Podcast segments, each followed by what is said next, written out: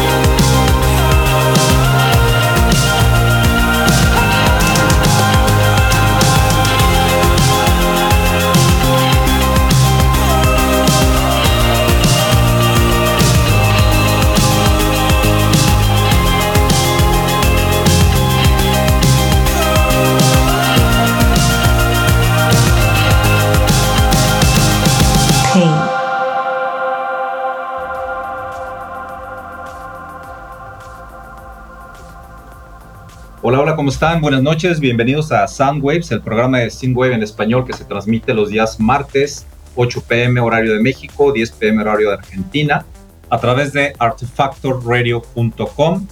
Yo soy Oscar Murguía, director de Fusion Records. Estamos esta noche en el episodio número 10 ya de esta serie, de esta primera serie que estamos eh, invitando estrellas de Iberoamérica y también ya de otras latitudes para traerles a ustedes lo mejor de esta música que englobamos como single, sin embargo tiene una serie de variantes, fusiones y participaciones bien interesantes.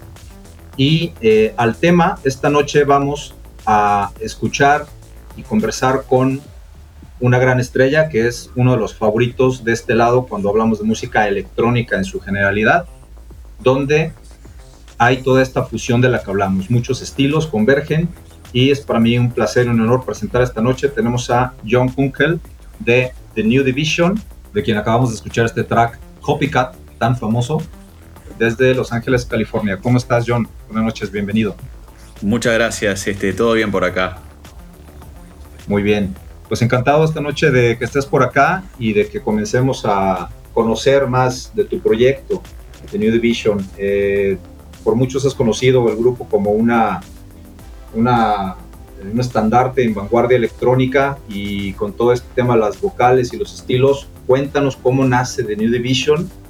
Eh, el nombre, digo, está bien interesante, evoca pues bandotas, ¿no? De, de, toda la, la, vieja escuela de, electrónica. Eh, Sin duda, sí. Platícanos, platícanos cómo nació el proyecto, la idea, cómo se formó el concepto y cómo empezaron a, tocar y a producir piezas, por favor. Sí, sí, cómo no. Bueno, este, creo que tendría que empezar cuando vivía en Uruguay, ¿no? Porque no sé si muchos saben, pero yo me crié en Uruguay desde los 3 hasta los 18 y ah. formé mi primera banda a los 13 años. Entonces tenía una banda en esa época llamada Roll, que era una banda no tan electrónica, sino que era más tipo onda Britpop de bandas como Oasis, The Verve bandas de ese estilo y grabé mi, primer disco a los 13 años y cuando cumplí 16 ah, descubrí Joy Division y en, esa época escuchaba bastante música tipo ah, Interpol y, todas esas bandas así, ah, The Strokes y eso. Y me encantó mucho Interpol y, bueno, fue ahí donde también este, empecé a escuchar muchísimo Joy Division porque descubrí de que ellos eran una gran influencia para ellos y, y bueno, poco a poco este, fui a descubrir de que Joy Division, ah, bueno, se formó otra banda como todos saben, ah, New Order, y me inspiró mucho cuando escuché el primer disco de New Order y uh, escuché Blue Monday, escuché True Faith, todas esas canciones gigantes y poco a poco este, me, me, fui al lado de, la música electrónica y a los 18 me mudé a Los Ángeles y fue ahí cuando noté de que no habían muchas bandas electrónicas en esa época. Esto fue en el año 2004, 2005 por ahí. Y, bueno, este, se me surgió la idea de formar una banda que tenía ese estilo Ah, más que nada porque el tema de grabar discos con guitarras y baterías y todo eso en vivo era, era bastante caro. Y la forma más barata para, para, grabar un disco era, para, eh, o sea, sería comprar un synth, ¿no? Un, este, un, el primer synth que me compré fue un Alesis Micron.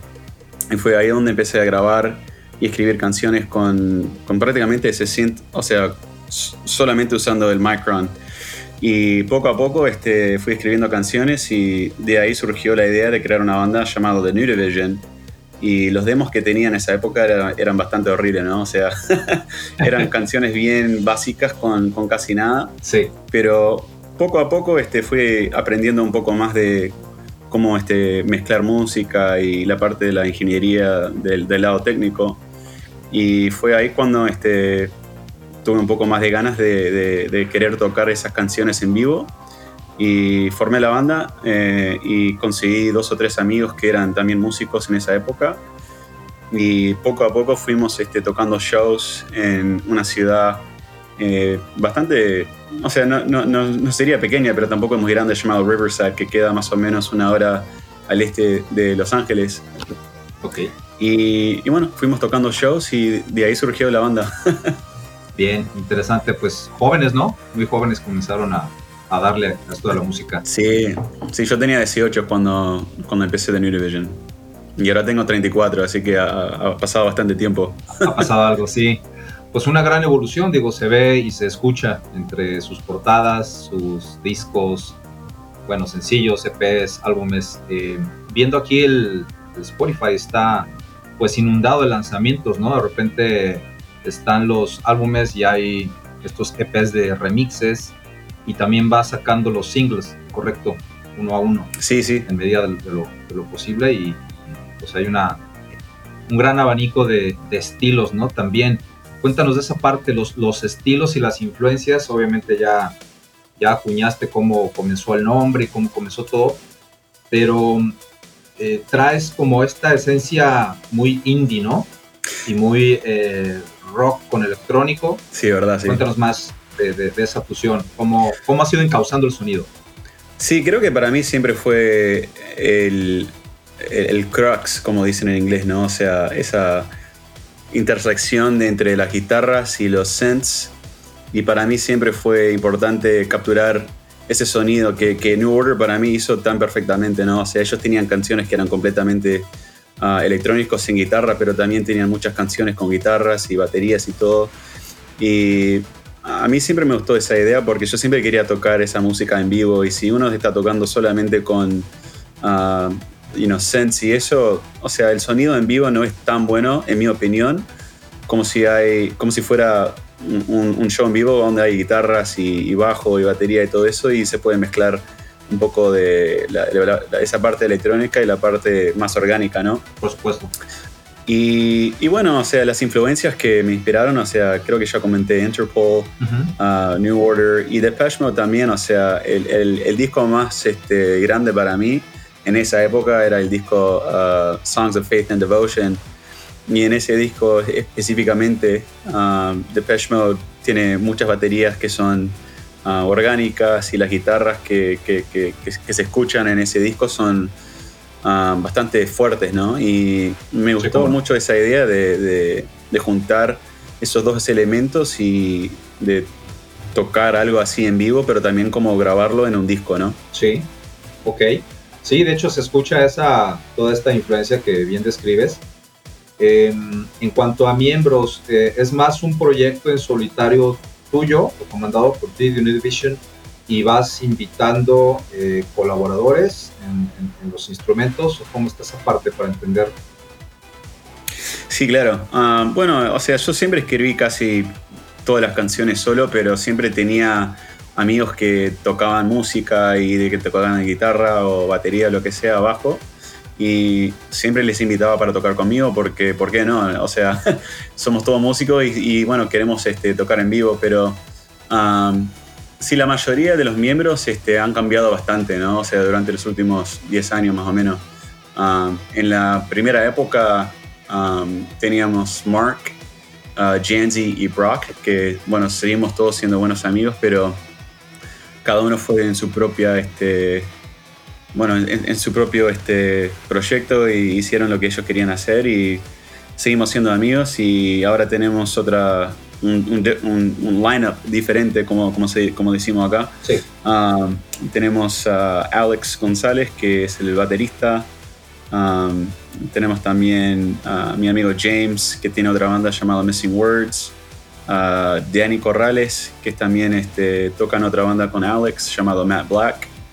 Y, bueno, y ahí va cambiando un poco este, el roster, o sea, cada miembro que, que se implica la banda, pero este, Sí, el proyecto con, o sea, al, nivel de lo que hacen ellos es más de, es más de tocar en vivo y la parte del estudio y de la grabación, de la producción, lo hago prácticamente todo yo, ¿no? Ya veo. Ah, siempre fue así porque me gusta, me, gusta más trabajar solo en el, estudio porque ah, mis ideas a veces este, son un poco difíciles para capturar con otras personas, ¿no? Entonces por eso lo hago siempre solo.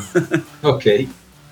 Ya, sí, digamos que eres como el, es un proyecto, digo, comparable con, con muchos que hay, como, digamos, un Robert Smith, ¿no? Que él sigue teniendo sus colaboradores, en claro, claro. vivo y todo esto, y es el cerebro, en este caso es igual, contigo. Exactamente, sí. Bien, tú compones entonces todo, todo lo que vemos desde New Division.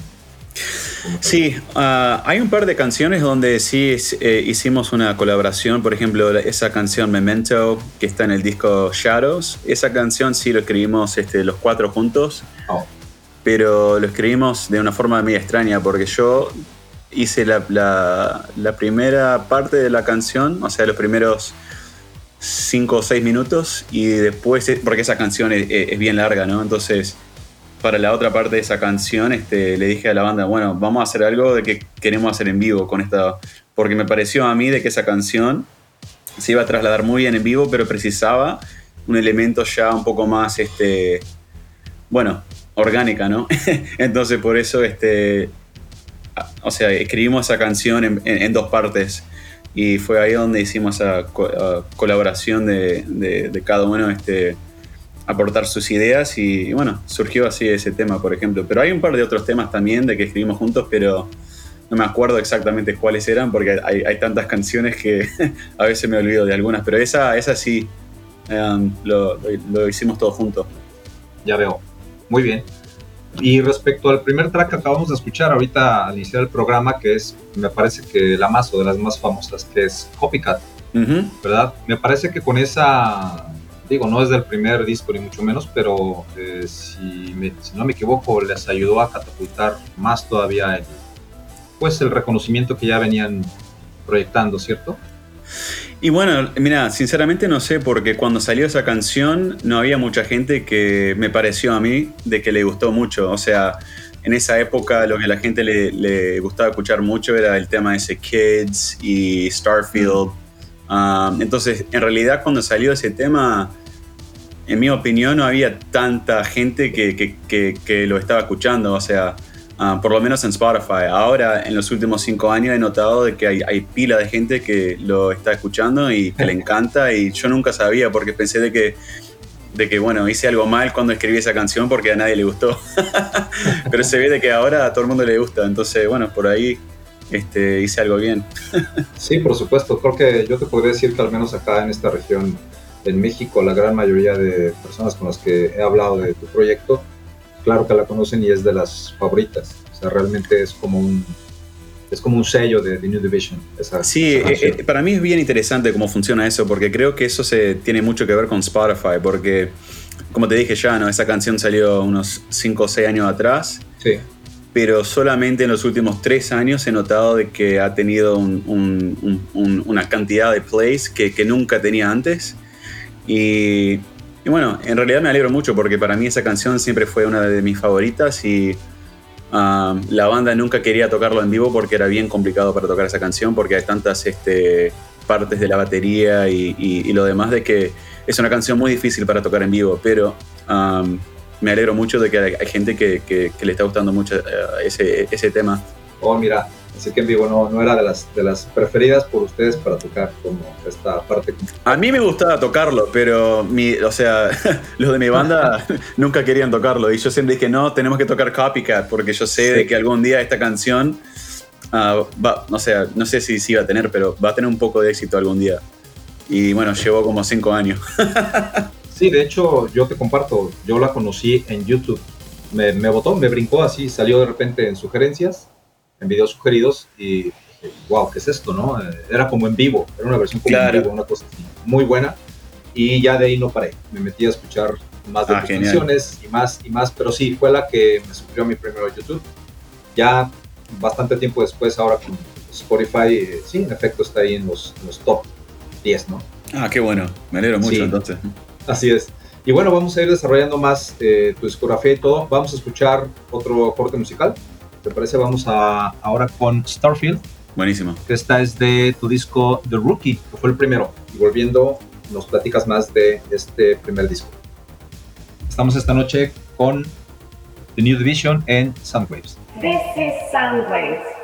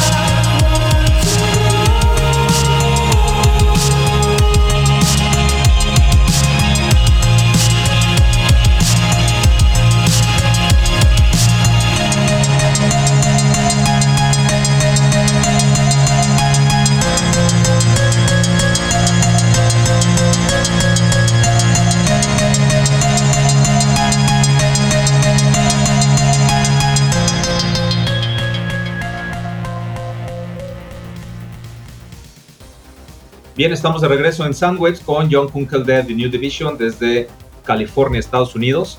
Y acabamos de escuchar el track Starfield del disco, el primer disco de la banda llamado The Rookie. Cuéntanos de este primer eh, disco, John. Eh, ¿Son tracks ya súper preparados o es más como el primer demo que sale, que se convirtió en álbum? ¿Cómo fue ese proceso del primer álbum? Bueno, en realidad ese disco fue el segundo porque el primero nunca lo lancé, entonces Oh. eh, es una historia media extraña, pero hay un EP ahí que es un, es un rarity, ¿no? O sea, es un EP de que casi nadie lo tiene, Ah, creo que hay solamente 50 en circulación que por ahí están en, en algún ático o algo de, de la casa de alguien, pero um, eh, The Rookie fue el disco que yo quería obviamente lanzar de New Division, ¿no? Um, para mí ese disco fue un, un gran proyecto porque fue ahí cuando aprendí a, a mezclar y, y aprendí a producir bien y, y grabar los vocales bien y todo eso. Y bueno, me llevó bastante tiempo para hacer ese disco, ¿no? Me llevó casi un año porque no sabía lo que estaba haciendo y era mi primera vez haciendo algo así profesional, ¿no? Que digamos. Um, pero sí, es- ese disco fue bien interesante porque hay muchas influencias, ¿no? O sea, Starfield es bien tipo onda chillwave, pero también tiene un poco de, no sé, post-punk. Um, el segundo track, que casi ni me acuerdo ahora cuál era, pero hay, hay un tema ahí de que tenía mucha influencia de Block Party. Y también hay otro eh, track, creo que es el, el que- el que se llama Bucharest, que tiene una onda bastante Britpop, pero también con bastante, bueno, bastante elementos electrónicos, ¿no? Pero Sí. este, no, para mí ese disco, sigo siendo bien orgulloso de ese disco y hay mucha gente que le encanta um, ese disco y, y cada vez que tocamos un show siempre intentamos tocar por lo menos una canción de The Rookie porque hay, hay tanta gente que se que conoció a The New Division a través de, de ese, de ese disco, ¿no? Entonces creo que tiene un lugar muy especial para, para mucha gente. Ya veo, para hacerle honor a- al primer álbum oficial, ¿no? Públicamente. Exacto. Oye, y al anterior entonces, esta rareza que cuentas que debe estar por ahí en algunas casas arru- arrumbado, eh, ¿no está a la venta? ¿No lo piensas editar en algún momento? ¿Algún plan? No, creo que no, porque ese disco para mí suena horrible y aparte que no sé qué pasó, pero mi voz en ese disco suena completamente diferente a lo que suena ahora, ¿no? Um, sí, es un disco bastante así. um, bien demo. O sea, Demo. tiene. Sí, suena como un demo. Pero igual este, nosotros este, hicimos CDs y todo y creo que hay 100, no, no, no, no, sí, 100. Y lo hicimos todo a mano, este, creo que yo hasta hice los CDs en casa y todo, entonces es bastante rústico, ¿no? O sea, no, no es, un, no es un, un CD así bastante lindo para, para ver y nada, pero ah, a mucha gente que le gustó, pero para mí no es parte de la discografía de, de New Division. Ya veo. Es, es más como un demo para mí. ¿Cuál es el nombre? Se llama The New Division EP, o sea, no, no, no tiene un nombre en realidad. Ok. Sí. Bueno, si lo quiero conseguir con algún coleccionista, ya sé el nombre, entonces vamos a buscarlo. Creo que hay canciones de ese disco en ese sitio que se llama um, archive.org. Sí. Um, sí, creo que se puede encontrar temas y eso, porque yo sé de que hay gente de que lo habrá pirateado o lo que sea y lo subió al internet y um, creo que hay un par de rusos que una vez me, me comentaron de que tenían el disco y dije, pero ¿cómo carajo consiguen el disco? Porque eh, están, están allá en Rusia y nunca, nunca tuvimos una venta de... O sea, nunca lo entregamos a, a- a nadie que, que fue a Rusia, entonces sí. me interesó mucho cómo, cómo lo consiguieron. Ah, son expertos los rusos para ese Sí, tema. son expertos, sí. Ah, sí. En serio. Ok. Bien, entonces es The Rookie. Yo tengo aquí un conteo hablando de tu discografía, John. Es The Rookie 2011, hablando de álbumes. Shadows 2021. Pero tenemos eh, básicamente como brincos. Está 2011, 2013, 2014, que es eh, Together We Shine. Luego hay Ujú. remixes de Together We Shine. Eh, Nightscape, que es de remixes también 2013. Y sale el Gemini, donde viene precisamente Copycat en el 2015. Voy, voy correcto en cuanto a, a- a los años. Eh, Eh, Shadows salió en el mismo año que The Rookie. Creo que um, The Rookie salió en enero y Shadows salió más o menos en diciembre, en, eh, ya, en, en 2011. Um, sí, fueron prácticamente en esa misma etapa y um, sí, porque tenía The Rookie grabado y después en ese mismo año quería sacar el próximo disco, que era el primer LP, porque The Rookie era como un EP, no tenía seis canciones nomás. Um, Y de ahí salió Together We Shine en 2014, Gemini en 2015 y después unos cuantos EP y sencillos también. Sí, de hecho estaba viendo aquí Shadows es 2011, estaba aquí como 2021, está incorrecto. Ah, mira. no, es 2011, sí, por eso yo lo tenía en orden, pero estaba aquí un, pues un error. No, Ok, no pasa nada. entonces estos son los álbumes como tal, pero digo, hablando de nuevo de Spotify, si vamos a la discografía como tal, pues hay un, un universo, ¿no? Entre EPs, remixes, sencillos y los propios álbumes. Em, ¿Tienes como una secuencia en cuanto a generar, producir los remixes de un álbum o vas más bien como eh, cambiando? Vamos, por ejemplo, el de Together We Shine, de remixes del 2014, son remixes de ese disco que salió nada más, pero no trae de otros, ¿cierto? Exacto, sí, ese disco era principalmente un, un- un remix eh, álbum. Entonces, sí, en ese disco específicamente queríamos... Porque ese disco tenía ya una onda más, un poco más... ah, más como EDM, ¿no? Tenía más como una onda de, de- de música de baile y eso. Y, o sea, música electrónica un poco más fuerte. Entonces, este, queríamos hacer un, un, un- un- sí, un remix álbum que tenía canciones un poco más este, para los clubs y eso. Y, y bueno, nunca, nunca hice otro, ah, un LP así con, con- con remixes, pero hicimos bastantes con, con EPs y ah, los sencillos y, y por esa parte sí lo hicimos, pero con, con un disco entero esa fue la única. Ya. Y tienes un montón de colaboraciones también, ¿no? Aquí se puede apreciar remixes con alguien más y Sí, sí. Sí con, sí, con bastante gente, sí. A- a- porque a mí me encanta este, hacer remixes y eso, ¿no? Sí. Ah, para mí el proceso es muy divertido y me da un poco de espacio para, para trabajar con otros elementos que, que no son mi propia voz, que muchas veces no me gusta cantar y eso, y prefiero trabajar en proyectos de, de otros y de importar mi propia inspiración en, en esos proyectos. Bien. ¿Y algunas colaboraciones que nos quieras compartir que sean más destacadas o que te hayan gustado más? Sí, cómo no. Este, bueno, hice una canción con, no sé si conoces la banda Keep Shelly in Athens, pero um, en el disco Together We Shine cantó la vocalista de esa época um, en un tema que hicimos juntos que me gustó mucho.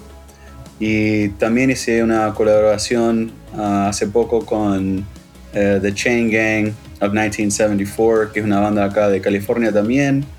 Um, y también con otro artista de Nueva Zelanda llamado Junica, um, que también este, fue una, una muy buena experiencia. Y, y bueno, este, en realidad no he hecho muchas colaboraciones así a ese nivel, pero bastante re- eh, remixes y eso. Ya veo.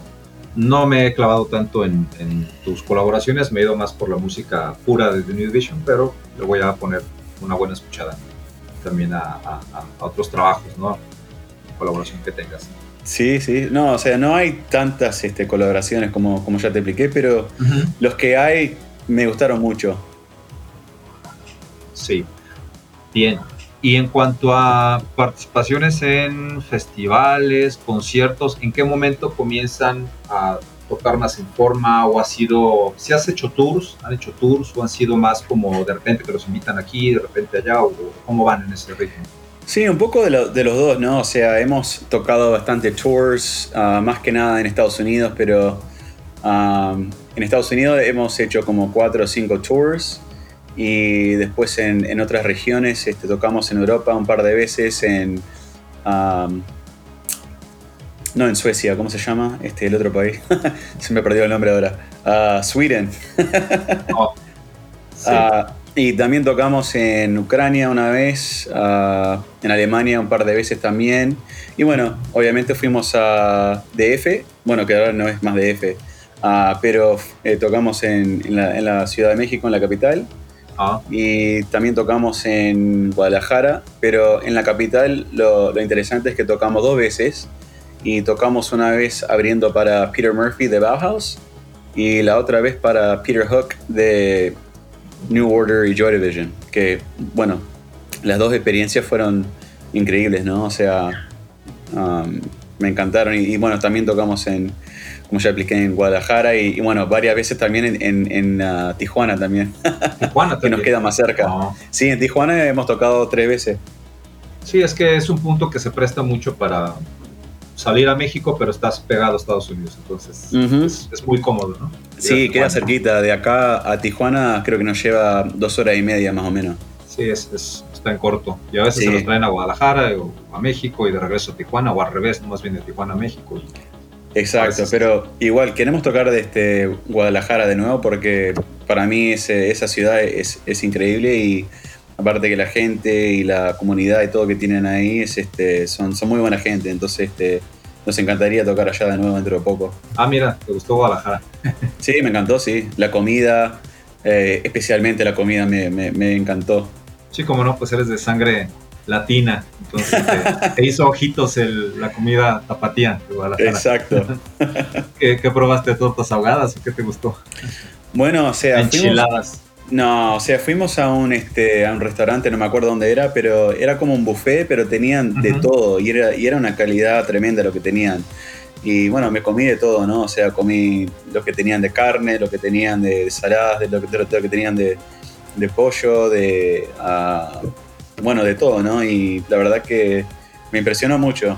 ah, porque acá se come buena comida mexicana en California, pero no como allá, ¿no? Ah, es diferente y aparte que el nivel de, de calidad que tienen para mí es, es un poco mejor, ¿no? Sí, es, eh, pues es distinto comerlo en Estados Unidos a comer aquí comida Exacto. mexicana. ¿no? Tienes los ingredientes a la mano. Ah, sí. No, y, aquí en Guadalajara, entonces, a ver, nada más para aclarar, cuando abrió para Peter Murphy y Peter Hook, ¿esto me hablas de Ciudad de México o también uno de los eventos de Guadalajara? No, en Ciudad de México. Ya, ¿Y Guadalajara, ¿cómo estuvo la tocada? ¿Con quién más o cómo fue? Bueno, ese, ese show que hicimos en Guadalajara, eh, como estamos hablando anteriormente, teníamos planeado para tocar en el C3, ¿no?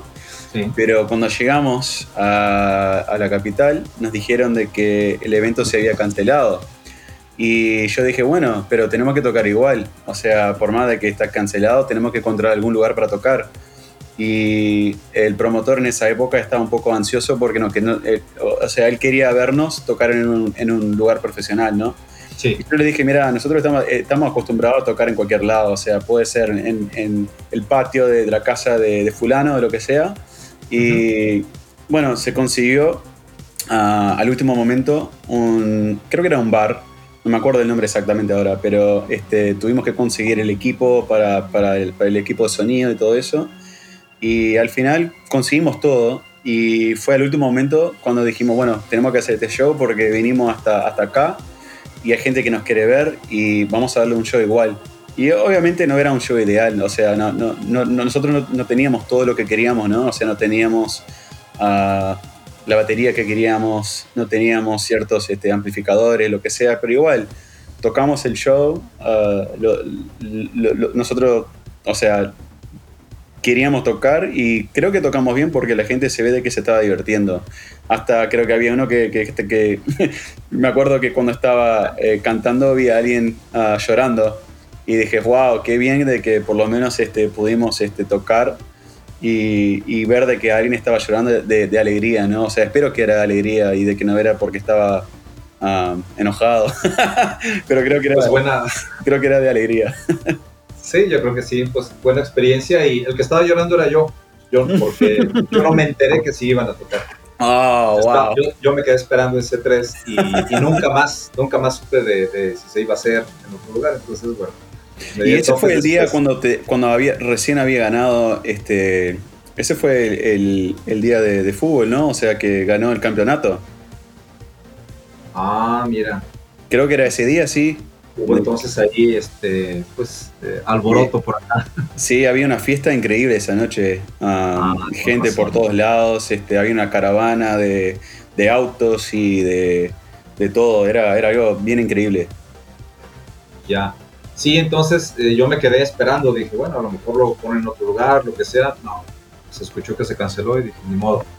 Y ya tiempo después me pasaron un video de precisamente este bar, es fecha que no sé cuál fue, pero pues ya conociste Guadalajara y nosotros tenemos un evento para, para C3 también de nuestro 20 aniversario, nada más que ahorita con la, la pandemia y las restricciones locales, bueno, lo dejamos en stand-by, pero es, es, muy buen foro, creo que es el, el, mejor en la ciudad para, para este tipo de, de, de música, para este perfil de bandas.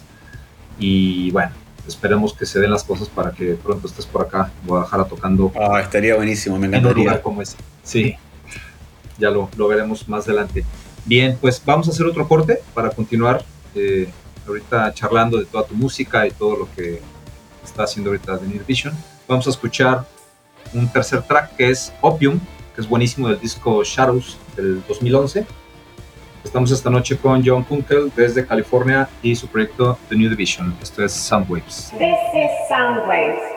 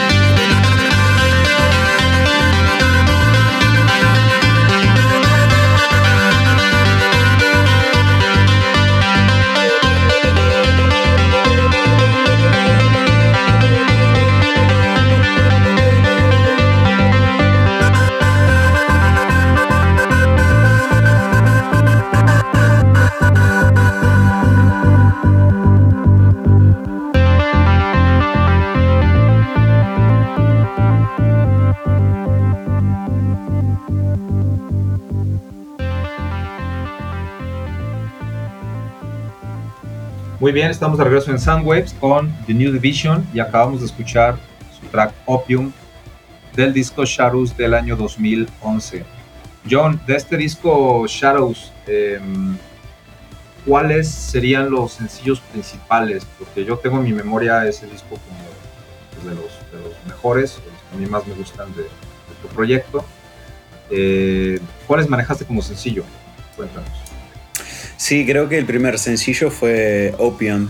Um, y ese primer, este, es, eh, bueno, eh, esa canción para mí siempre fue muy importante porque fue una canción que escribí en un día prácticamente, ¿no? O sea, escribí la, la melodía, um, hice toda la producción, grabé los vocales en el mismo día y en ese momento sabía de que esa canción, o sea, iba a ser parte de New Division para toda la vida.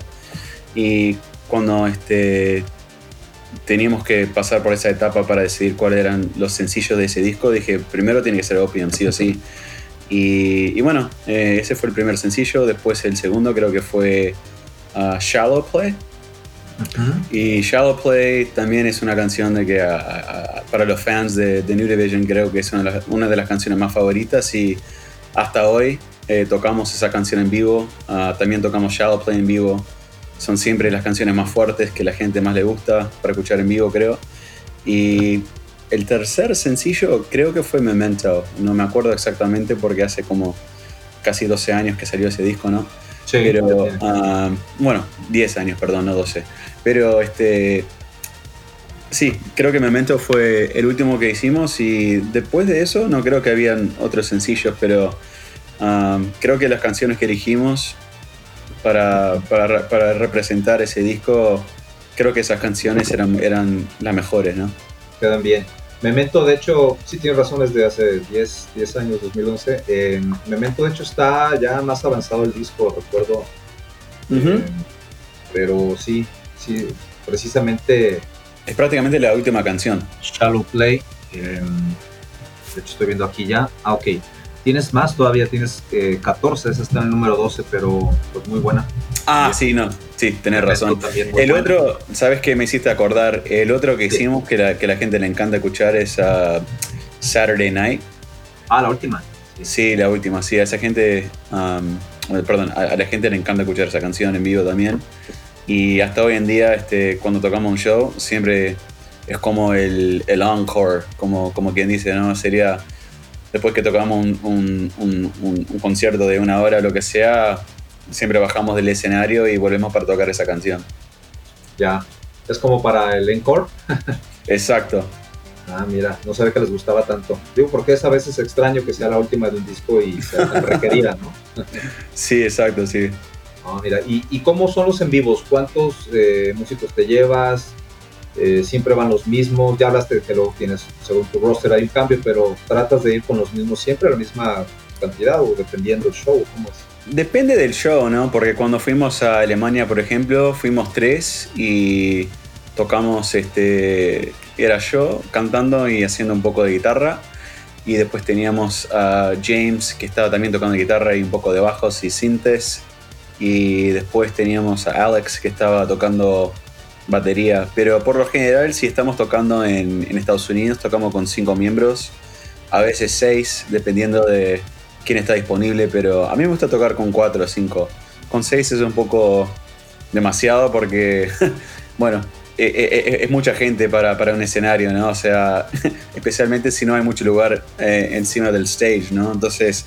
También. Sí, entonces para mí cinco o, o cuatro por ahí queda bien y, y casi siempre son la misma gente, ¿no? Pero um, tuvimos un cambio en la última gira que hicimos en Estados Unidos, donde el, nuestro batería uh, Alex no podía tocar y conseguimos el hermano de nuestro bajista eh, Daniel Corrales y tuvimos a Diego tocando con nosotros y fue una, una, muy buena experiencia con él porque él toca bastante diferente a, a Alex y o sea, no es para decir de que Alex toca mal ni nada, pero era, era algo diferente y, la verdad que la energía que, que, trajo Diego fue algo muy bueno y, bueno, él es un poco más joven que nosotros, ¿no?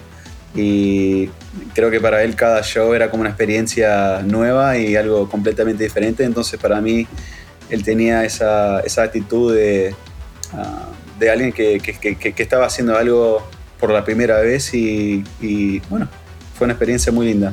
Ya veo. Bien, bien. Gracias por compartirlo. Eh, mencionabas hace rato en el blog anterior que han ido a Croacia, ¿cierto? En una ocasión. A Ucrania. Ucrania. ¿Rumania Oh. estuvieron por ahí también? ¿O ese.? No, sabes que ese show no, no, no, bueno, ese show nunca surgió porque cuando íbamos a tocar descubrimos el día anterior de que se había quemado todo el equipo y el escenario y todo porque, Vaya. sí, porque iba a ser un, un show de que iba a estar afuera, ¿no? Entonces no era en un club ni nada de eso. Y bueno, nos dijeron de que, de, de que bueno, este, no vengan a, a Rumania porque, o a Rumania porque se, se, se, se- quemó todo.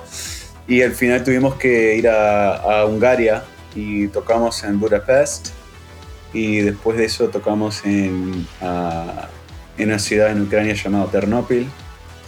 Y después de ahí fuimos a. Bueno, íbamos a ir a Rusia, pero no, no pudimos entrar porque no teníamos este, los documentos este, necesarios para cruzar la frontera, porque estamos en, un, en una combi, ¿no? en, un, en un van, y tuvimos que volver a Alemania y tocamos un show en Frankfurt y otro en Hamburg. Y bueno, de ahí este, nos, nos fuimos a casa. Vaya, pues eh, muy internacional ya el, el proyecto para ese momento. ¿De qué año estamos hablando? John? Esto fue en el 2018. Tres años, ya se había consolidado más el proyecto. Me Exacto. voy a regresar a que nos, digo, me interesaba eh, elaborar o desarrollar más esta parte de ya los conciertos, cómo están las presentaciones, para dimensionar bien quien por algún motivo no tenga tan claro tu proyecto, pues en qué lugar está ya ahorita posicionado. ¿Cómo llegaste a ese punto? Es decir, ¿en qué momento, en qué álbum, en qué sencillo o qué situación ayudó a que Teenage Division detonara? Mm, ¿Qué, qué hubo por ahí? ¿Hubo algo en particular, una serie de factores? ¿Cómo, cómo lo recuerdas? Bueno, para mí creo que fue cuando, bueno, con The Rookie, um, el sencillo Starfield. ah, no sé si conoces ese sitio llamado Pitchfork, pero es un sitio bastante grande acá en Estados Unidos donde hacen, um, bueno, hacen ah, críticas y eso de, de música diferente. Y surgió de que ese tema ah, hicieron una crítica bastante buena de la canción. Y de ahí fue poco a poco, um, tuvimos más y más este interés de, de la gente acá en Los Ángeles y en San Diego y en San Francisco.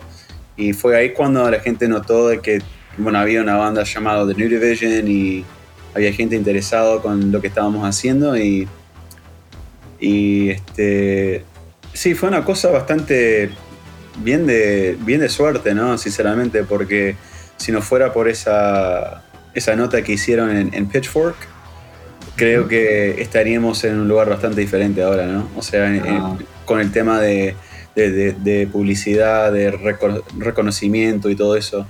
Um, entonces creo que esa nota que hicieron nos ayudó mucho.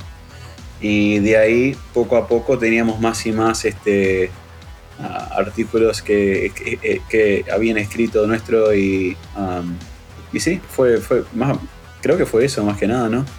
Ah, mira, interesante. Sí, alguna vez entré, digo, ahorita lo estoy aquí visualizando. Sí, alguna vez entré, pero no es un sitio que frecuento. Entonces, esta, esta nota fue mediante invitación o de repente aparecieron y alguien se le ocurrió escribir la nota o cómo fue. No, fue una cosa muy diferente a eso. En realidad yo tenía este, una copia del CD y dije, bueno, se los voy a enviar físicamente.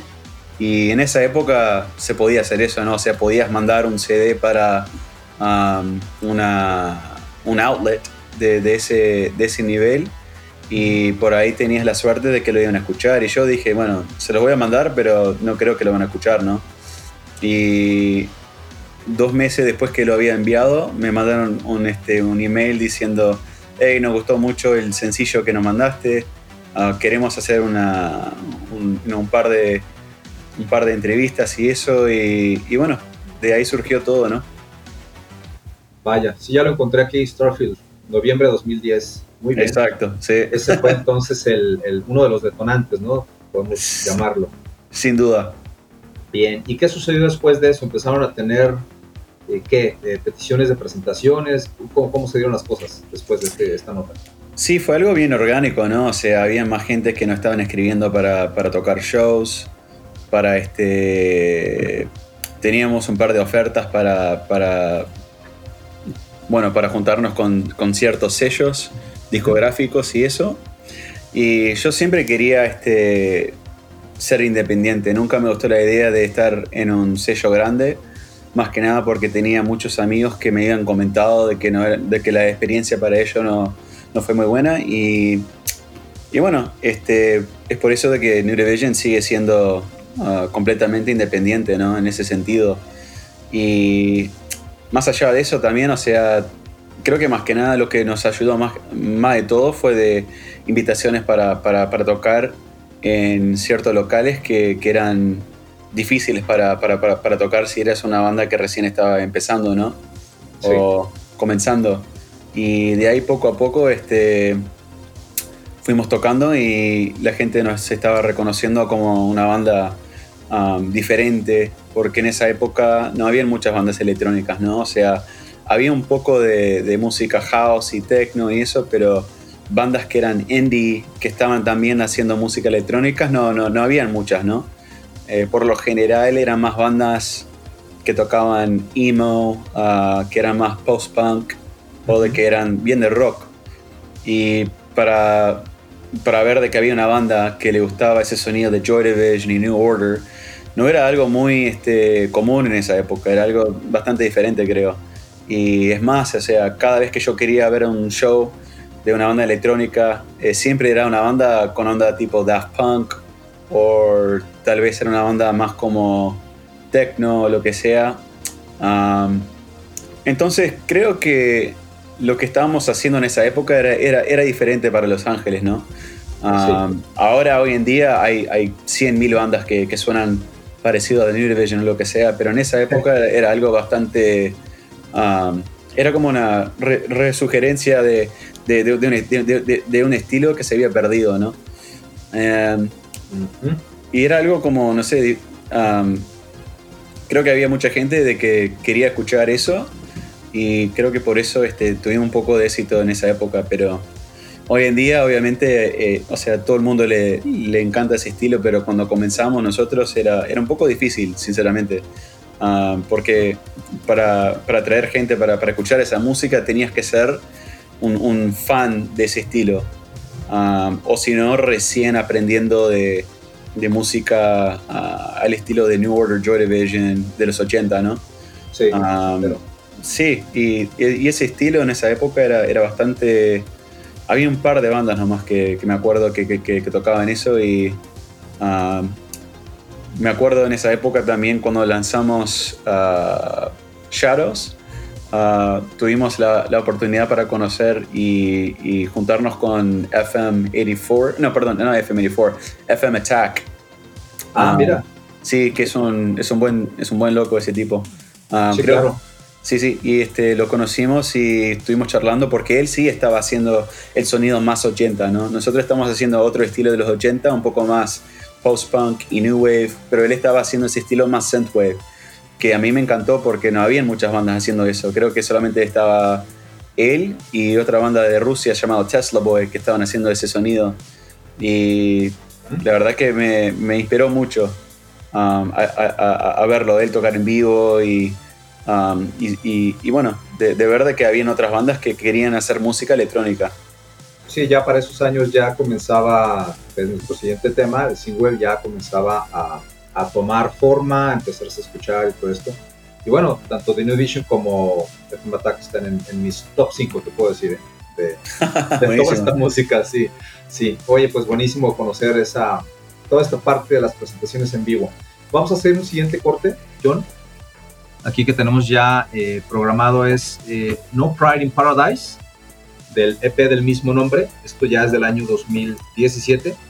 Estamos en esta noche con John Kunkel de The New Division y esto es Soundwaves. This is Soundwaves.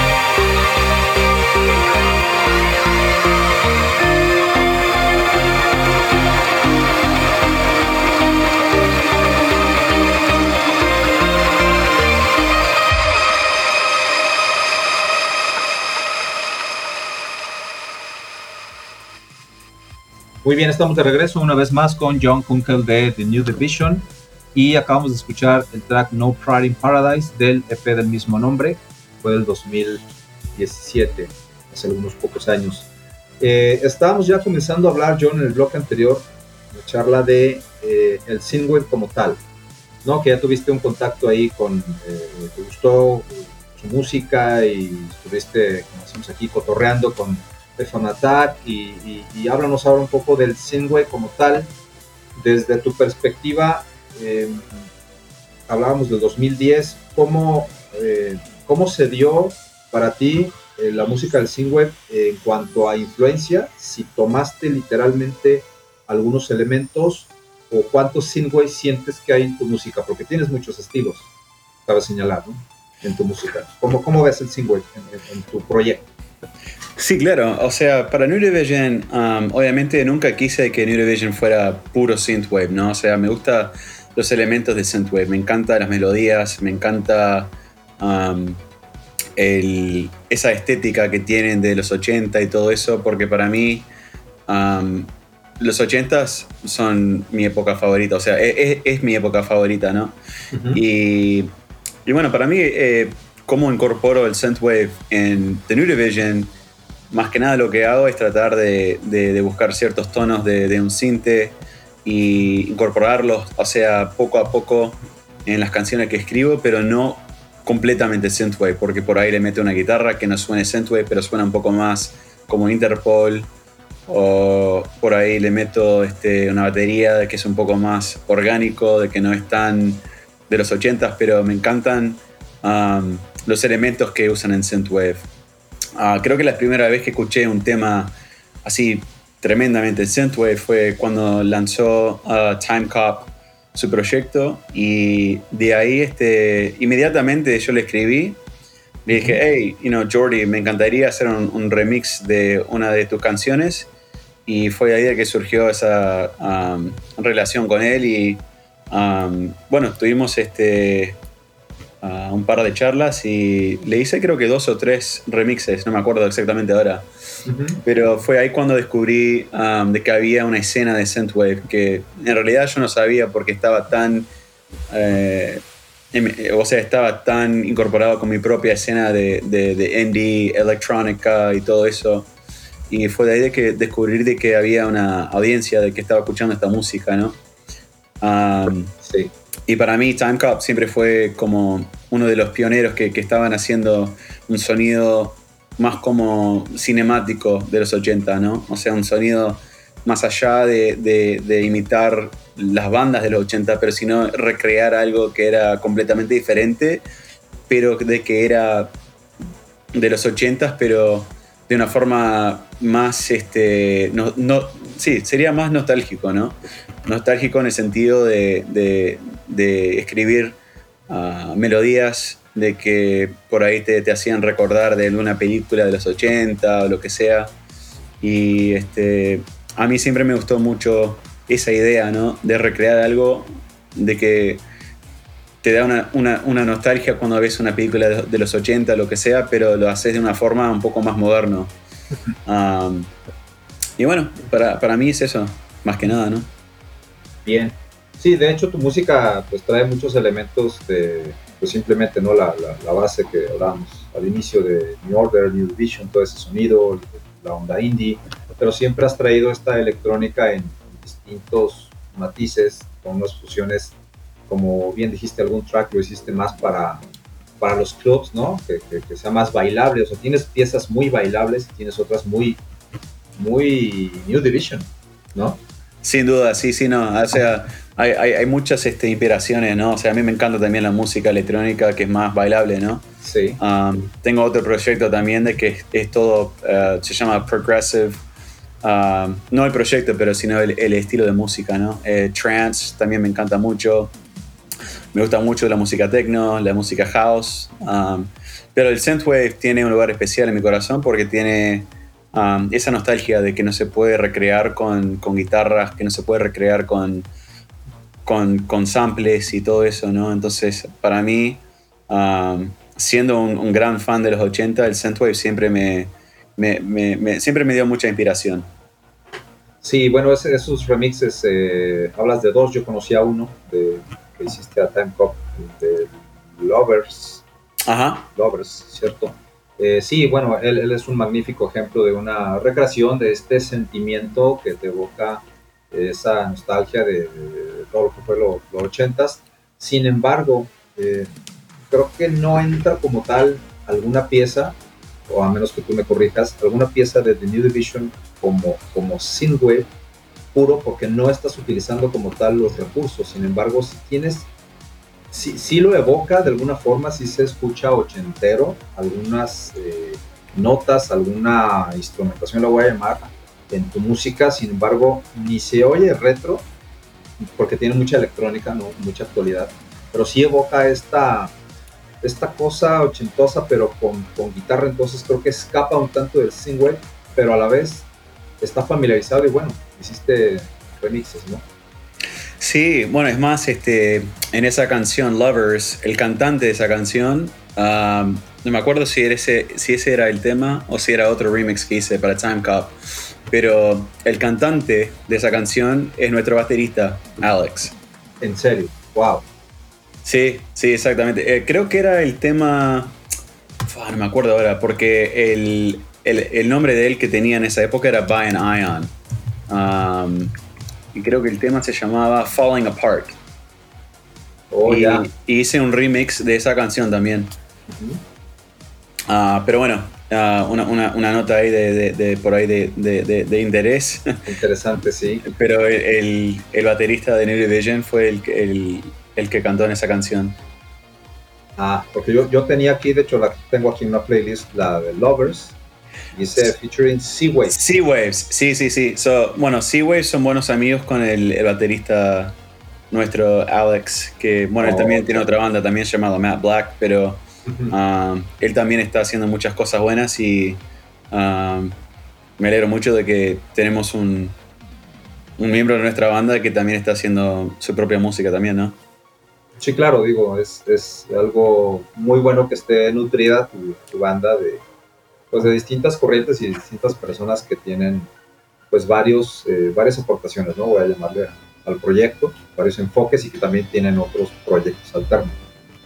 Hay unos cuantos proyectos externos, sí, o sea, también tenía un proyecto, bueno, en una vez, en una época yo tenía un proyecto de Synthwave también, um, que no era, o sea, no tenía ninguna relación con The New Division, pero se llamaba Carl Leonard. Um, y también tenía otro proyecto que se llamaba uh, To Live and Die in LA, Ok, que hice una canción con uh, Dana Jean Phoenix. oh vaya, Y también trabajé bastante con Michael Oakley, no sé si lo ubicás, pero por supuesto. ah, es un gran amigo mío también. Ah, mira, no, pues estás en medio de toda la, la crema y nata de lo que es, eh, pues, algunos de los, las figuras más conocidas del Synthwave en su parte vocal, ¿no? Que tiene muchas Sí. colaboraciones y que hacen producciones, voy a llamarle como, eh, pues, pues, más elaboradas, porque de repente ahí ha, surgido con el boom del Synthwave, como bien sabes ya, toda esta cultura visual y musical y, y lo retro, de repente ha sido como más fácil que surjan muchos eh, productores que hacen eh, pues, música más sencilla, la voy a llamar, y no meten vocal y, y- sacan pues como muy rápido a lo mejor un, un álbum, ¿no? Entonces Seguro. ellos sí se enfocan en, en muchas colaboraciones, en un trabajo más elaborado, en cuidar y producir mejor, entonces eh, sí, sí estás ahí bien, bien relacionado, bien conectado, muy bien. Sí, no, ahora estoy tratando de este, remixar a Calix, que también es un amigo, y, Válgame, um, y sí, no, muy buena gente también. Um, pasó un mal rato, ¿no? Hace unos meses. sí, sí, pasó un, un- un tiempo bastante difícil, pero por suerte está, está todo bien ahora. Qué bueno. Ah, bueno, la- la- el tema de la salud mental, ¿no? Siempre una, una- una cosa difícil, pero este me alegro de que está. De que está mejor. Sí, ya, ya publica, está bien. Exacto. Um, no, pero ¿Con con. quién más tienes? ah, bueno, te iba a decir de Michael Oakley, este, trabajé con casi todos los discos que él tiene, ¿no? Como un, un, copro- un coproductor prácticamente, porque le ayudé con el disco de California, escribí ciertas partes, pero también hice la, bastante de las mezclas con él. Um, él vino a California cuando grabó ese disco y se quedó en la casa de nuestro miembro de la banda que toca guitarra con Division James y pasamos dos meses con él acá en California y, grabamos el disco y um, su nuevo disco que no sé si salió todavía, pero este um, fue una experiencia muy linda también porque grabé bastante cosas con él y, um, y bueno, este, estoy ahora en, un proyecto con... no, no, bueno, mejor decirlo así. No es un proyecto, es una canción que estamos haciendo con Nina. Ah, mira, también. sí, sí, tenemos una colaboración que estamos haciendo, pero no va a ser una, una colaboración con Univision. Es más como una colaboración de yo escribiéndole una canción y, um, y ella está cantando encima de esa canción, ¿no? Um, Vaya. Que ya hemos hecho una vez, ¿no? O sea, en, su último disco uh, hicimos una, canción con ella y también este, hice un remix para ella también Ah, dos años atrás, creo, no me acuerdo. Ah, y también con este. Creo que en esa época era, era con Laura Fares también, de, ah, que tiene su propio proyecto llamado Lau. Sí. ¿Quién más era? No me acuerdo quién más estaba en esa. Pero bueno, esa es mi. Este, Tengo mis pies en Synthwave bastante, obviamente, ¿no? Ya veo que sí. Tienes, qué bárbaro. Es la entrevista donde he descubierto que tiene alguien más relación con gente del synthwave sin producir propiamente el estilo como tal, ¿no? El synthwave. Entonces, sí, eso, o sea, eso me gusta bastante. Sí. no, me encanta hacerlo y por eso me quiero involucrar con, con, esos artistas y um, son toda muy buena gente por suerte y este, todas buenas experiencias, ¿no?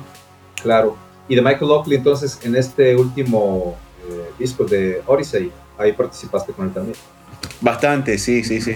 Ah, tengo todos sus este, proyectos de, uh, ¿cómo se llama? De, de, Ableton y, de todo eso, ¿no? O sea, estábamos trabajando, o sea, en ese disco trabajé bastante con él y...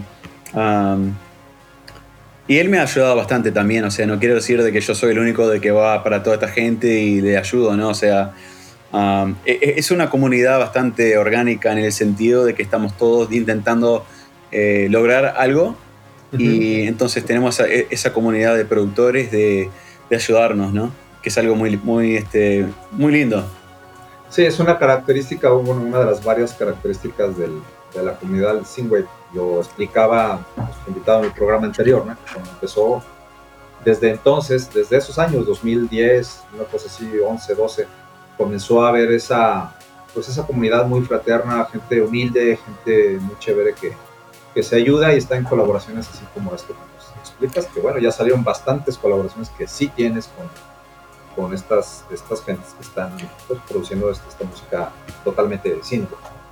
Sí, es más, o sea, en la, en la, comunidad de música indie es mucho más difícil porque he intentado colaborar con, con, miles de personas y nunca, nunca, nunca, o sea, nunca surge nada. Entonces, cuando descubrí de que había esta comunidad de Synthwave y la gente era tan buena y, de que eh, eran humildes y de que, o sea, querían trabajar conmigo,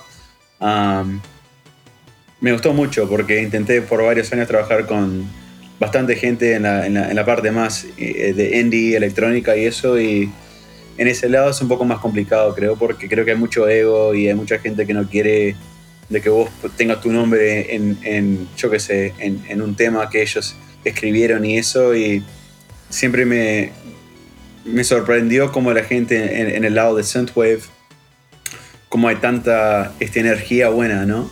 Sí, ah, mucho, sí.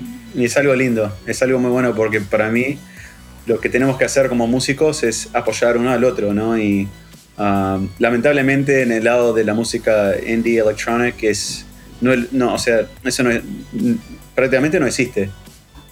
Wow.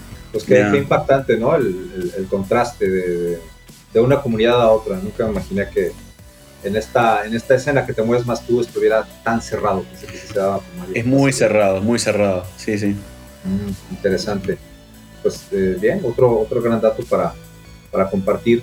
Em, y hablando de Singweb, has tenido, eh, has sido publicado en el canal de New Retro Wave no sé si una, dos o más ocasiones con algún track. Cuéntanos. Wow. Ah, bueno, una historia interesante. La primera vez que, que alguien eh, posteó un, ah, una canción de nuestra de New Division fue New Retrowave. Y en esta época New Retrowave no tenía esa escena de Synthwave, o sea, no, no creo que eran Synthwave, o sea, tenían ese nombre, pero no creo que ellos entendieron de que New Retrowave iba a ser lo que soy, ¿no? O sea, un hogar para ese estilo de música. Y esto fue en el 2010, por ahí, cuando. No, perdón, 2011 o 2012, no me acuerdo. Y vi de que había un canal llamado New Retrowave y me calenté un poco, o sea, me enojé porque dije, pero ¿por qué esta, este sitio está poniendo mi canción en su página sin, sin, sin, avisarme, sin preguntarme ni nada? Y después vi um, la cantidad de, de, plays que tenía, ¿no? O sea, tenía como 90 mil o yo qué sé, 100 mil lo que sea. Y, de ahí me di cuenta, wow, ok. O sea, no, no, no, no, voy a reclamar, porque en esta época no, no, o sea, no, no, no existía Retrowave, no existía nada de eso, era algo tan nuevo. Y además, la canción nuestra, obviamente, Shallow Play no es una canción synthwave, es una canción más onda tipo Depeche Mode, Joy Division y eso. Pero, este, bueno, 10 años después, New Retrowave es lo más grande de Synthwave, uh, si no uno de los más grandes. Y, y bueno, esa canción ahora creo que tiene no sé cuántos plays de, de lo que sea, pero igual este, lo que ellos hicieron eh, fue algo impresionante y es más, este, creo que ellos este, como que inventaron un género sin querer hacerlo, ¿no? Um, o sea, fue casi como un accidente como lo hicieron. Y para mí ser parte de eso, sin, o sea, sin querer, ni siquiera con mi permiso, ah, fue algo bastante impresionante, ¿no? Vaya, pues mira, yo aquí lo que me vas diciendo voy constatando algunas cosas, te voy a actualizar el dato. Está tu, tu canal que tiene el track Shallow Play y tiene 48 mil vistas, pero el, hace 7 años, pero el de New Retro Wave que tiene nueve años, del mismo track, tiene hoy día 204.883 vistas. Exactamente. Entonces, wow. Por eso eh, nunca me enojé después porque dije, bueno, si lo están haciendo bien, yo estoy, o sea, yo obviamente estoy haciendo algo mal y les voy a dejar este, difundir nuestra música y bueno, ya está. sí, es que de hecho ellos se, se empezaron a dar a conocer mucho porque literal enviabas el submission y era estar publicando y publicando, y ellos también obviamente en esta labor de buscar buena música, creo que se centraron en eso. Buena música electrónica con un toque retro, y pues se les ocurrió ponerle que era, eh, a ver, ¿qué hay? Había New Wave, esto es retro wave, y luego fue New, New Retro Wave, entonces se quedó y empezaron a ganar y a ganar y a ganar adeptos, y hoy día pues ya rebasan el, el millón, sí, millón, 1.18 millones, entonces ya es, digamos, donde todo el mundo quiere salir para ganar views y hoy día, ya con el contenido de YouTube, sí te cuenta el, el play, ¿no? Sí te cuenta a ti como artista, entonces vale, ¿no? O sea, que, no, vale, sí, vale, vale, muchísimo y aparte que creo que ellos inventaron sin querer el estilo retrowave, ¿no? O sea, tenemos el synthwave. Para mí retrowave es un poco diferente al synthwave porque tiene más ese, sonido de New Retro Wave, ¿no? Que digamos, un poco más um, tipo Miami 1984, uh, un poco más de, esa, de esa onda, ¿no? Y para mí eso es Retro Wave y para mí Synthwave son dos cosas diferentes. Pero ellos obviamente ponen Synthwave y Retro Wave también, ¿no? Pero sin querer creo que ellos inventaron un, nuevo género. O sea, para, porque cuando ellos estaban um, subiendo música de, de Time Cop, de uh, FM Attack y todo eso, um, crearon como un, uh, ¿cómo se dice? Crearon como un, um, no sé cómo explicarlo, pero crearon algo impresionante. Y, y la verdad que para, para, ser uno de los primeros artistas, uh, estando ahí y teniendo casi nada que ver con ellos, con, ese, con ese género, Ah, es algo bien interesante. Sí, muy interesante porque pues han logrado, yo creo que lo que, eh, complementando lo que explicas John, lograron darle un, una casa a tanto productor que estaba generando este estilo y que como ya ellos lo explican en este documental Rise of the Sins, que ya hacemos un especial respecto y todo, estaban como cada quien regados pensando que nadie en el planeta hacía eso y de repente empezaron a conectar, ¿no? Gracias a esta evolución del social media y, todo lo digital, empezaron a encontrarse entre ellos más y más y, se empezó a conocer el, el canal y bueno, se convirtió en lo que hoy es porque empezó a lograr una gran exposición y a su vez eh, retroalimenta y ayuda a artistas desde pues, como ustedes hasta uno nuevo donde tienes pues, muchísimos views en un, en un tris, en, unas horas ganas muchos views y te conoce la gente, se refuerza la comunidad y creo que eso le, dio, eh, catapultó a muchos y bueno, en el caso de tu ayudó enormemente también, ¿no? Porque es otro buen pilar para que entrara The New Division al, a la onda retro web que ellos eh, traían y se enfocaron más que nada en, en, lo vocal y en una parte más pop, aunque tiene también producciones más oscuras y, y otros, otros estilos como el dark synth, ¿no? También tienen de eso, pero creo que su característica es, es más pop, de retro Sí, la verdad que para mí este, a veces me enoja un poco porque me encantaría de que tuviera una, una, casa también para el estilo de música de New Division, porque yo sé de que hay muchas bandas que tienen un sonido más similar al nuestro, pero no hay un hogar como New Retro Wave. Um, es todo bien, um, o sea, no, no, hay un lugar céntrico para el estilo de New Division. Y no sé si una cosa buena o mala. O sea, obviamente a mí me gustaría tener un lugar como New Retrowave para difundir bandas que, que, suenan más como nosotros. Pero um, es así la cosa. Y para mí, um, ellos ayudaron muchísimo a toda esa escena para crecer y para, para dar más artistas una, una plataforma para, para, para expresarse de ese, de, ese, de ese método, ¿no? Sí, sí, así fue. Entonces yo creo que es un, una parte importante aquí en el rompecabezas que estamos armando de, tu proyecto, de, de, entender cómo fue evolucionando y qué, lugar tiene en el single. Creo que ya quedó muy claro, ¿no? O sea, tú no haces como tal el single, pero estás intrínsecamente relacionado de New con todos estos productores y esta comunidad. Sí, exactamente. Y espero este, seguir este, o sea, produciendo y colaborando con, toda esa escena, porque a mí me encanta.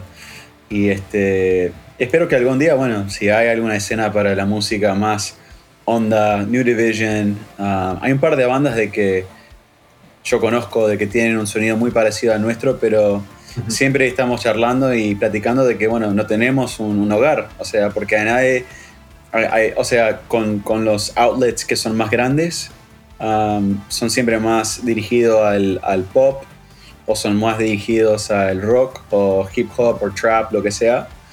Y entonces nosotros como uh, bandas que, que, tienen un sonido similar a New estamos como en, un, en una caverna en, el medio del espacio sin, sin ningún tipo de...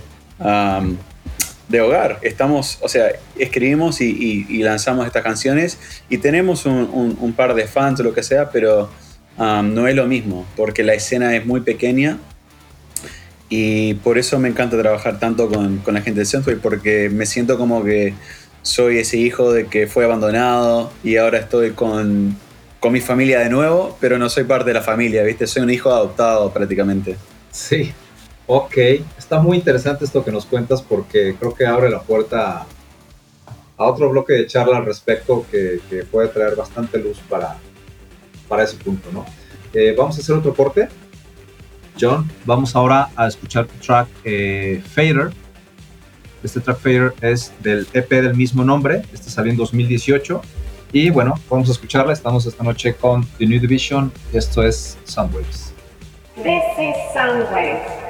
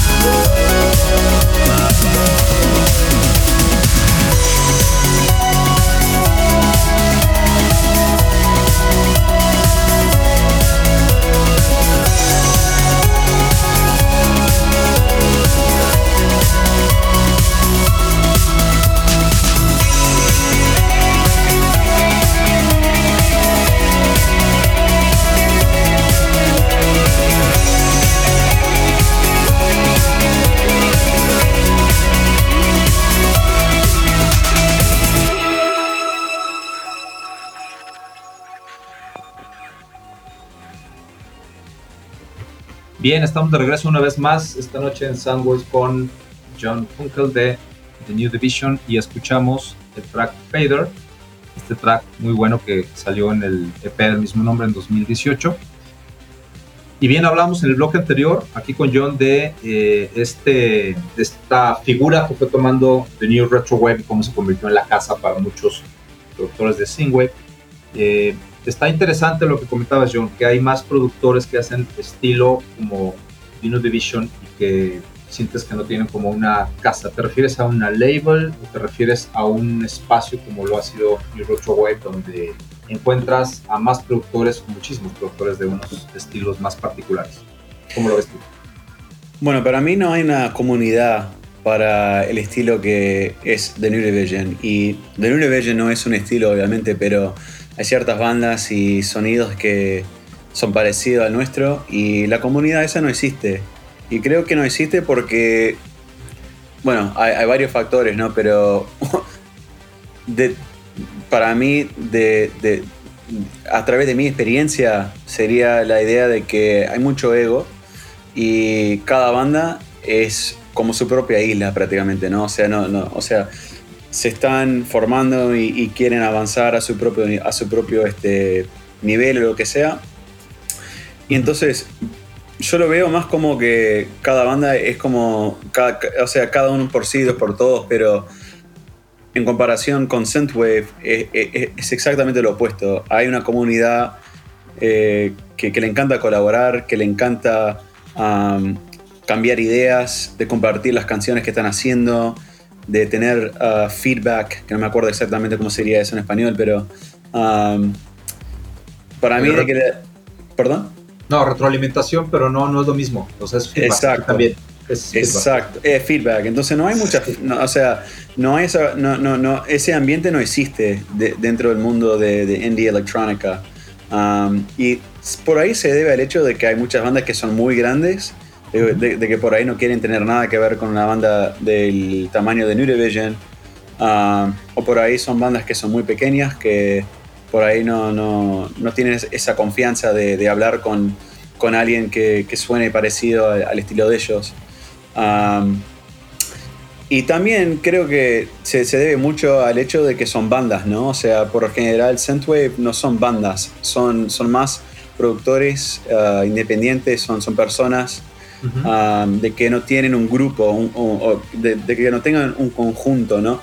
Y creo que cuando sos una banda tienes una idea de, del mundo un poco más cerrado, ¿no? O sea, tus amigos están ya en tu banda, ¿por qué contactar a otra banda para, pedirle feedback o para pedirle este consejo, lo que sea? En el mundo del synthwave, la mayoría, para mí por lo menos, la mayoría de los este, artistas que, están tocando, que están produciendo ese estilo de música, son gente independientes, ¿no? O sea, o sea no, no, no, ellos no se forman parte de algún conjunto. Y creo que el, el ego no existe en ese sentido porque es como una persona y queremos este, colaborar con tal y tal o queremos hablar con, con quien sea, pero cuando estás con, um, en una banda, creo que muchas veces este, hay, hay, ese sentido de que nosotros ya, o sea, ya somos un equipo de fútbol, ¿no? O de soccer, lo que sea. Sí. Um, y creo que por eso quizás es un poco más difícil colaborar, eh, charlar con gente del estilo de, que hacemos nosotros. Y por ahí es más fácil en el mundo de Synthwave porque son personas, este, o sea, no, no, ellos no son bandas, ¿no? Sí, está excelente el enfoque, el análisis que haces y el enfoque que das porque es, es cierto, es decir, muchos productores son, por ejemplo, un Calax, ¿no? Que, tienes tú ahí amistad, conexión con él, es el solo, no es una banda, es, correcto. Entonces, generalmente es extraño que haya incluso un manager de por medio y haya agencias de por medio. Entonces, al ser tan transparente y directo, la comunidad de productores de Singwell es, es como otro mundo, ¿no? O sea, si lo ven más sencillo, directo de tratar y todo. Y, cuando es una banda, a lo mejor ya de más renombre, pues tiene una o varias eh, agencias o regiones, ¿no? Que trabajan. Eh, a favor de ellos y pues bueno, tienes que pasar encima de todos ellos y a ver qué te dicen, ¿no? Las bandas como tal. Es mucho más complicado, sí, porque cada vez que queríamos hacer un tour o un show con otra banda, eh, eh, es, exactamente lo que estás diciendo, de que hay siempre un manager o por ahí una agencia de que está controlando todo y por ahí tienen miedo de um, compartir una amistad contigo porque hay, hay, mucha complicación, ¿no? Y por el lado del Synthwave, la mayoría de los artistas son independientes, o sea, no tienen esa preocupación de, bueno, si hablo con tal y tal, por ahí este, estoy dándole información de que es uh, secreta, lo que sea, ¿no? Y creo que ese ambiente te deja muy cerrado al, mundo abierto, ¿no? Te deja muy cerrado a, hacer colaboraciones, porque cada vez que querés hacer una colaboración con alguien, tienes que firmar un contrato, o por ahí tienes que estar en una llamada en Zoom con el manager de, de, tal y tal, o lo que sea. Entonces, por lo general, es un poco más este, el sistema que hemos creado. O sea, en parte nos está separando, ¿no? Pero en el mundo del Synthwave ese sistema no aplica porque la mayoría de los artistas que están creando música en Synthwave lo están haciendo por la primera vez, no tienen manager, no tienen un sello, o si tienen un sello, el sello no se importa tanto con el tema de si son dueños de lo que ellos escriben o si son el dueño de la letra o la lírica que están haciendo, lo que sea. Y yo siendo independiente siempre quise eso, pero como la mayoría de las bandas que ah, están en, nuestro mundo de eh, música electrónica indie, están casi todos en, en, algún tipo de contrato con un sello de que no les deja hacer tal y tal cosa porque lo que sea, ¿no? Entonces creo que esa es la, diferencia más grande. Y eso es lo bueno del Synthwave, de que hay tanta... no hay esa formalidad, ¿no? De tener que hacer todo en papel y de, de tener que tener un, un, este, un, contrato con un abogado, lo que sea. Es todo mucho más natural.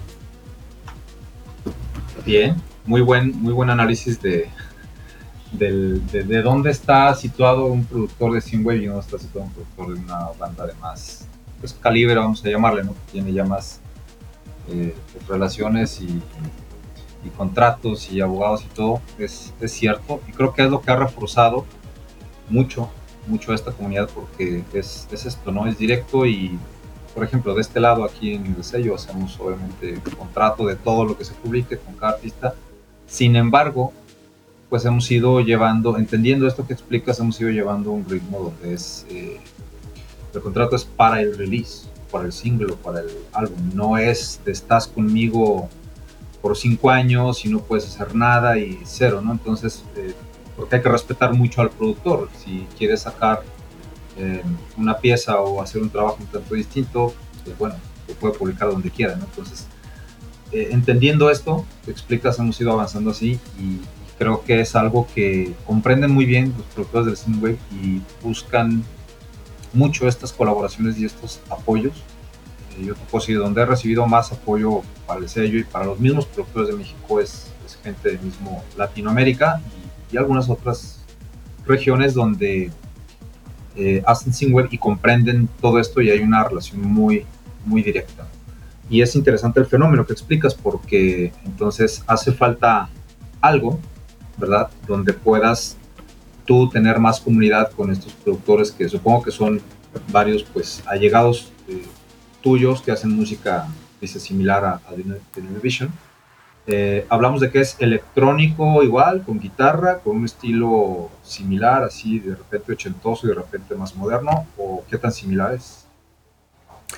Y bueno, sería un poco de todo, ¿no? O sea, son bastante similares en el sentido de la estética, del sonido, de los elementos que usamos, los temas de las canciones, por ejemplo, ¿no? O sea, la mayoría de los temas de New Vision son bastante eh, dark, que digamos, ¿no? no todos, pero hay unos cuantos que son bastante...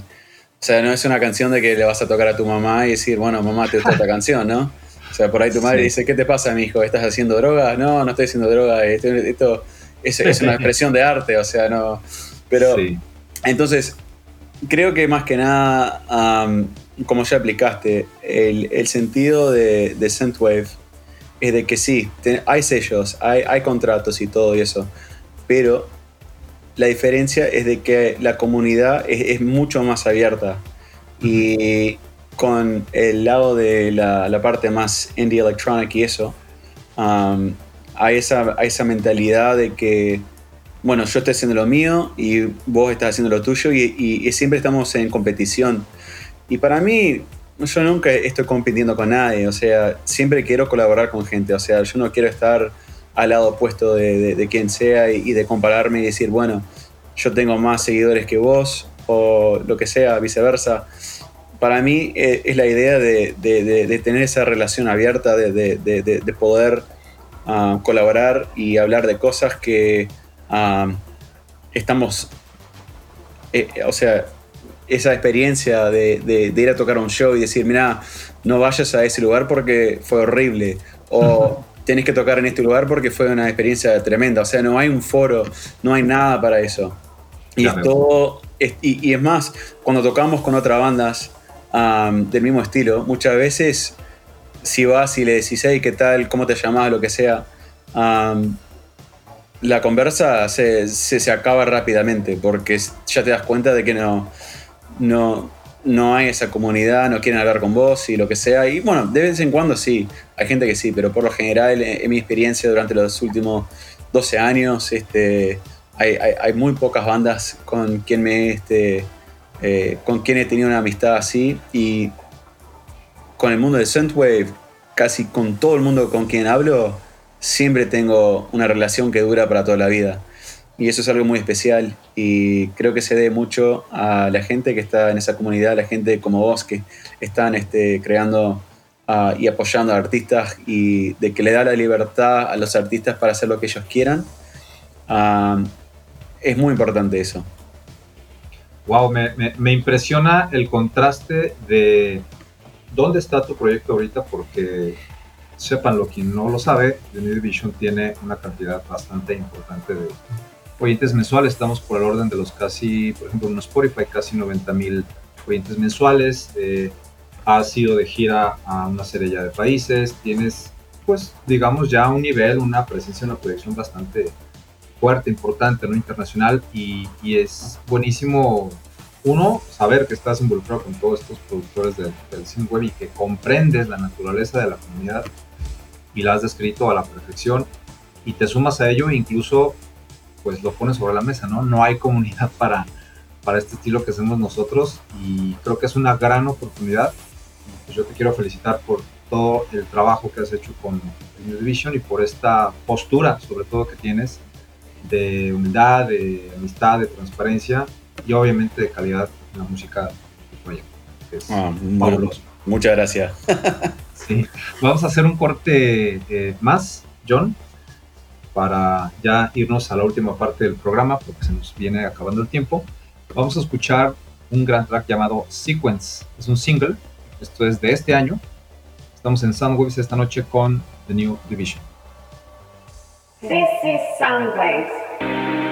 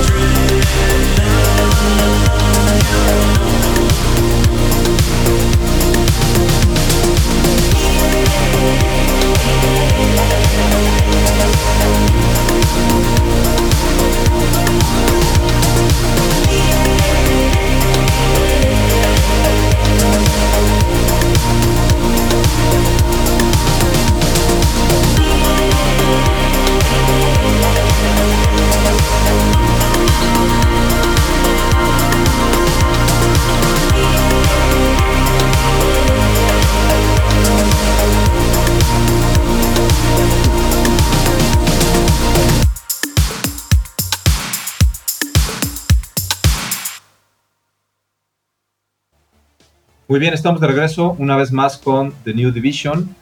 Y bueno, hemos llegado al último bloque. Estamos platicando, eh, John, de toda esta, esta cultura y toda esta gente con la que te has venido relacionando en, en Synthwave y analizamos bastante sobre la temática ¿no? del, del.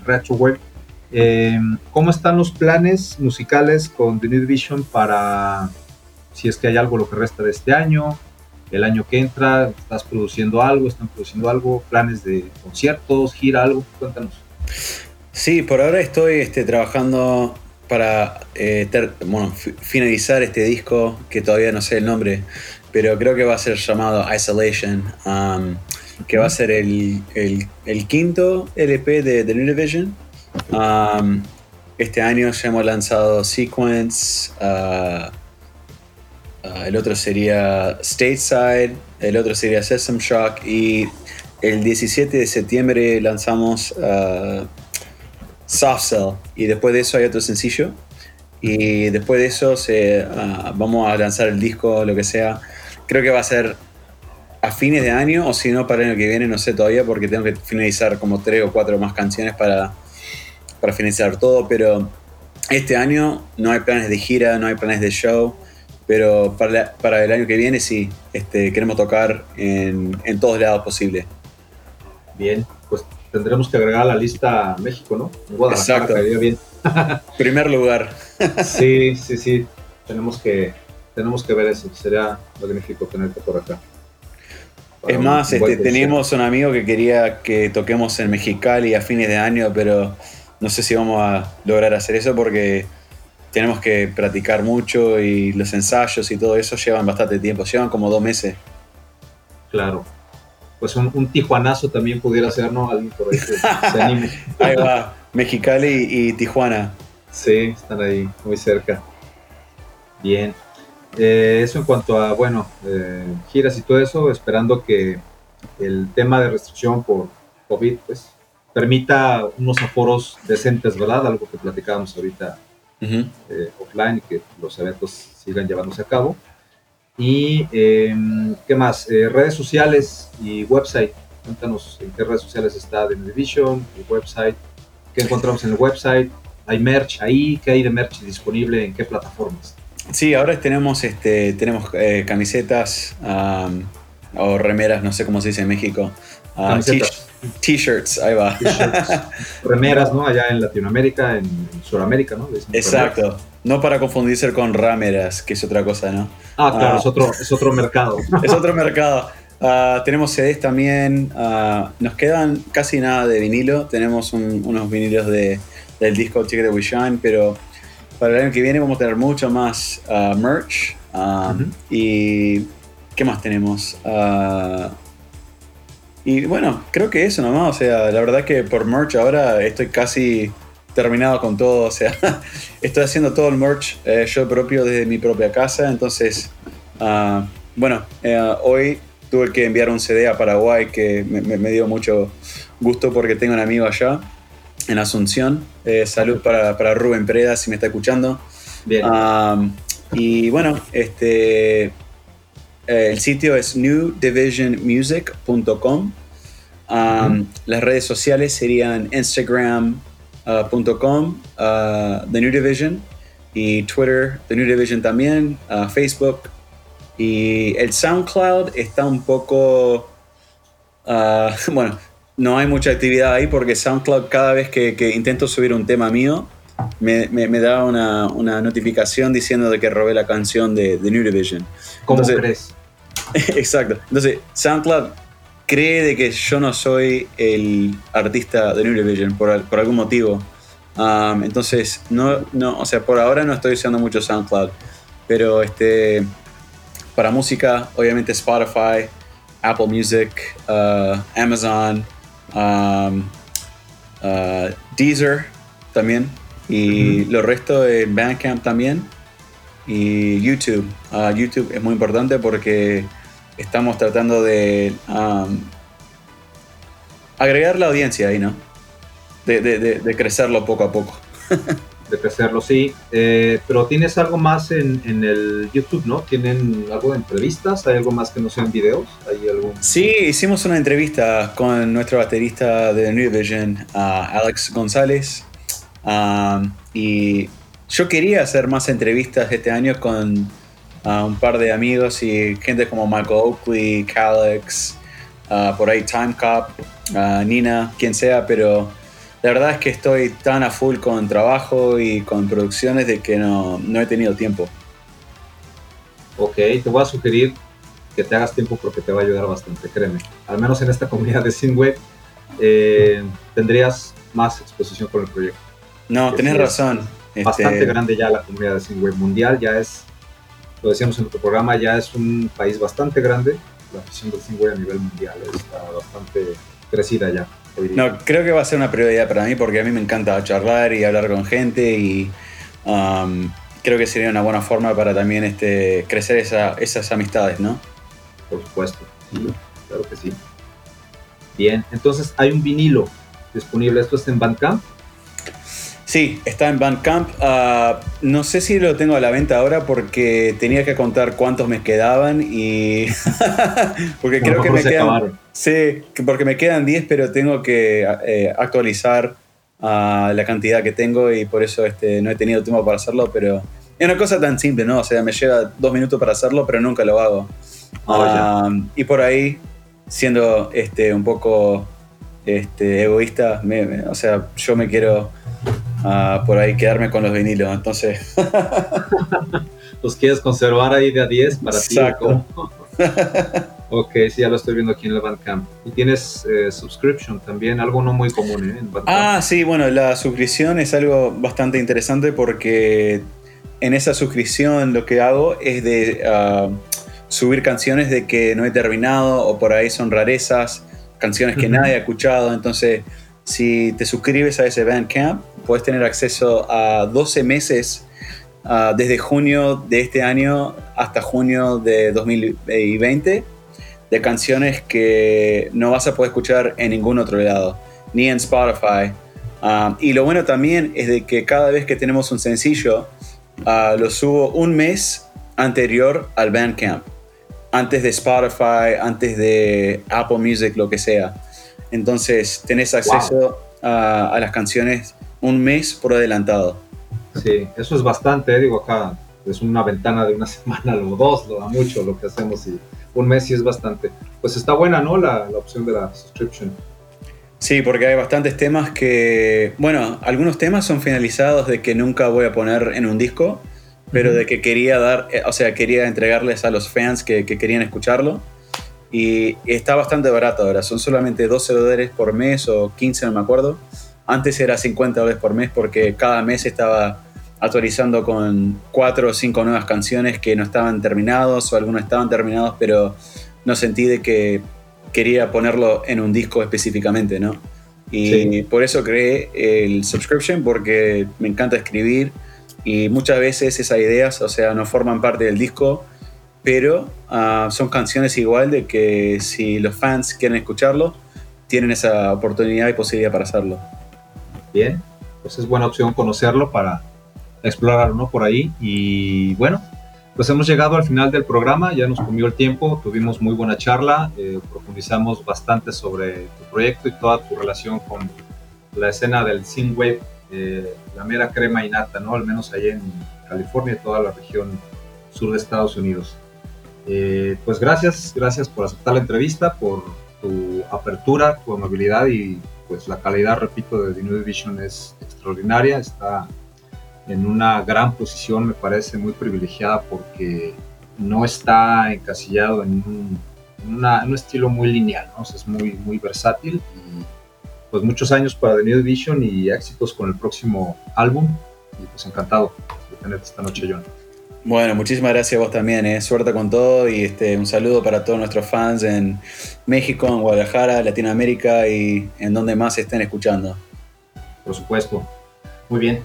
Pues eh, estamos en contacto y nos vemos hasta la próxima. Esto es Soundwaves. This is Soundwaves.